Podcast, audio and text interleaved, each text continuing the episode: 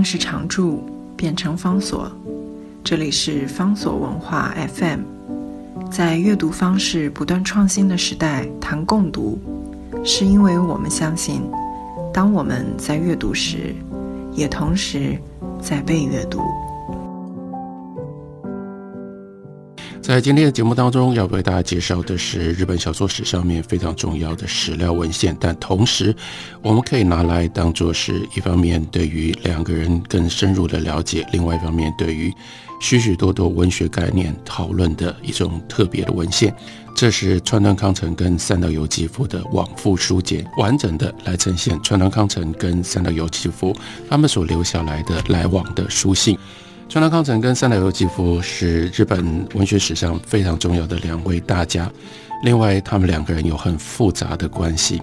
先说川端康成，川端康成他出生在一八九九年，他是日本近代文学成立进入到第二代，也就是项目书史之后，后来所引领出来的这个风潮的一个产物。但是更重要的是，他的人生经历，他的创作的人生。非常明显的经历了日本军国主义崛起，一直到战争结束之后这样的一个激烈的变化，在战争。结束之前，川端康成跟他的好朋友横光利一，以他们两个人为首领导，创立了日本文学当中非常重要的新感觉派。其实，新感觉派在相当的程度上面是受到当时法国的现代文学、现代小说所启发、所影响的，也就意味着他们要借由文学，尤其是开发。日本语言文字当中特别的感性，来记录人非常幽微、不容易捕捉的一些感觉，这是新感觉派他们在文学上面的理念，也因而，在他们的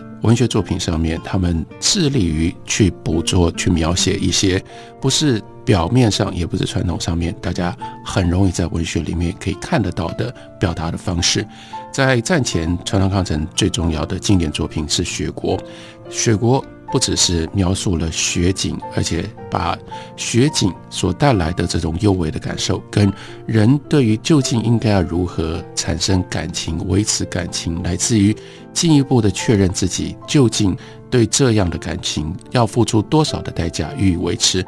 把这样的一种细腻的人跟风景之间的关系，把它结合在一起。这是非常了不起的一部作品，但是川端康成更重要的是，他活过了日本的战败。在战败了之后呢，一九四七年，他的好朋友横光利一在年底过世。对于川端康成，这是一个巨大的打击，意味着一方面是国家明显的失败，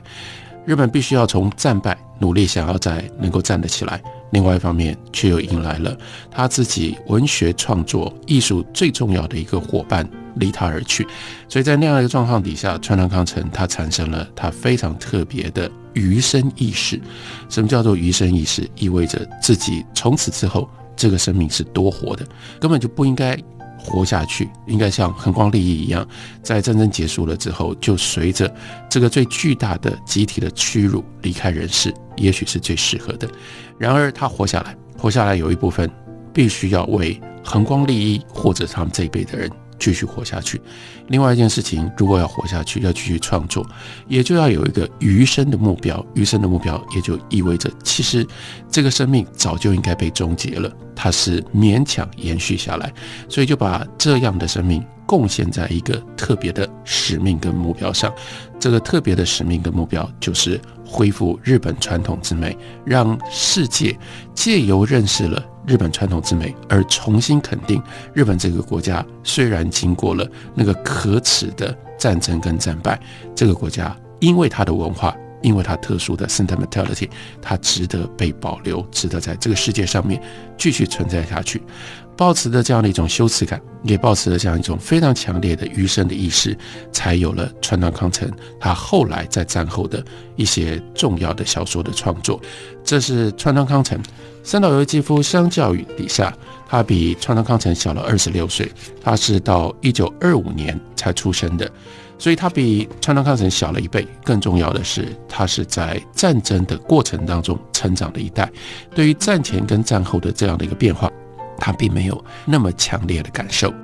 当他在开始写作的时候，那时候日本处在战争的状态，情况极度的贫困，极度的为难。所以换句话说，在那样的情形底下，还愿意写作，就必然要对于写作文学保持着非常高度的热心跟热情。你不可能在战争的阴影底下，能够期待自己借由文学能够得到什么样名或者什么样的利。所以，如果没有一种对于文学的纯粹追求上面的坚持，以及近乎偏执的一种喜爱的话，不可能会在这种环境底下诞生文学的创作者。三岛由纪夫用这种方式开始了他的创作，接下来当然也就意味着他创作的主要的时期是日本的战后，先是经历了美军占领，接下来他也目睹了、亲历了日本的重新崛起，这中间包括了一九五零年代日本的经济。逐渐的恢复，也包括了到了一九六零年，日本被重新接纳，回到了国际社会。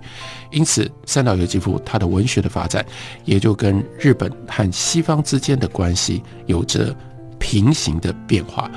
三岛由纪夫到后来，他就变成了日本在回到国际社会上面他的一个文学的代表者，尤其是他早期的《假面的告白》，接下来。在西方引起了更多重视的金格斯，自从翻译成为英文之后，在英语的世界里面，在接下来扩张到国际的读者上面，他们一想到文学，一想到日本文学，想到日本的现代文学，他们心里面浮现出来的第一个重要的大名字，当然就是 Mishima。所以换句话说，Mishima 三岛就代表了当下当代的。日本现代文学、现代小说，然而这样的一个情况，包括他跟川端康成的关系，又在一九六八年产生了一个戏剧性的转折。一九六八年，诺贝尔奖颁给了第一位日本作家，而他们选择的是川端康成，而不是三岛由纪夫。在当时，从出版文学到读者的心目中，如果让他们用集体的方式来决定的话，三岛由纪夫，他的排名绝对会在川端康成之前。不过，一九六八年的时候，那样的一个气氛，却又让诺贝尔文学奖他们有不一样的考量。他们考量的是什么？既然这是一来第一个日本的文学家得到诺贝尔文学奖，第二，这是日本正在重新崛起的过程当中，从东京奥运，然后到了这个时候，日本看起来。已经从战争的那样的一个阴影当中恢复过来，而所以他们不只想要选一位杰出的日本小说家作家，更重要的是，他们想要选一位最日本或最能够代表日本文化、跟日本思想还有日本美学的一位作家。三岛由纪夫过去的资历在这上面反而就变成了对他不利的地方。因为大家会认为三岛由纪夫是一个国际性的作家，所以相对的也就自然认为三岛由纪夫的小说，他的作品里面没那么日本。那相对于三岛由纪夫，另外一位也已经有比较多作品翻译成为西方文字的作家，也就是川端康成。更重要的是，我们刚刚提到了，自从横光利益去世了之后，川端康成他是有意识的。在追求他的余生的目标，他的余生的目标就是要让日本传统之美透过他的作品，透过他的小说，能够被世界所认识、所知道。因此，川端康成在相较底下，他比三岛由纪夫要更加的日本。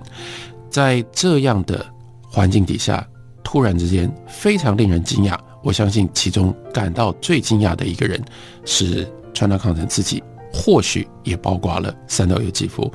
川端康成竟然在三岛由纪夫之前跨过了三岛由纪夫，变成日本第一位诺贝尔文学奖的得主。这件事情对于三岛由纪夫当然有非常非常大的打击。那么样了解西方文学生态，那么样了解诺贝尔文学奖的三岛由纪夫，必然明白，在这个状况底下，以他有生之年。他想要再能够得到诺贝尔文学奖，几率几乎等于零，所以他必须要放弃了他当时在国际文坛上面打混，在文坛在国际文坛上努力。他原来心里面必然会有的最高目标，就是得到诺贝尔文学奖。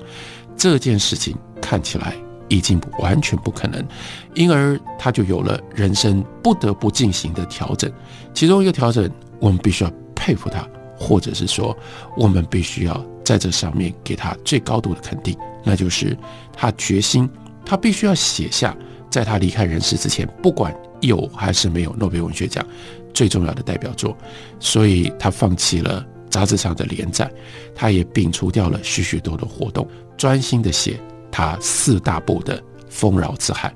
的的确确，在他去世前的最后一天，他把《丰饶之海》给完成了。写完了《丰饶之海》，他才愿意走上人生的另外这一条归途。他的在人生上面所选择做的另外一件事情，他把越来越多的文学以外的他的活动，都放在日本民族主义或者是日本民族荣光的恢复上面。所以他组织了盾子会，然后利用盾子会。的这些年轻人开始参与自卫队，开始参与卫护天皇等等这些非常非常右派的活动，一直到最后，他选择了冲进到自卫队，占领自卫队，接下来切腹自杀的这样的行为。这是三岛由纪夫的变化。我也可以这样讲，三岛由纪夫人生最后的终结，其实是因为川端康成获奖而有了戏剧性的转折跟变化。这是他们两个人。在文学上面非常重要、密切而且纠结的关系。我们休息一会儿，回来继续跟大家聊。川端康成三岛由纪夫往复书简。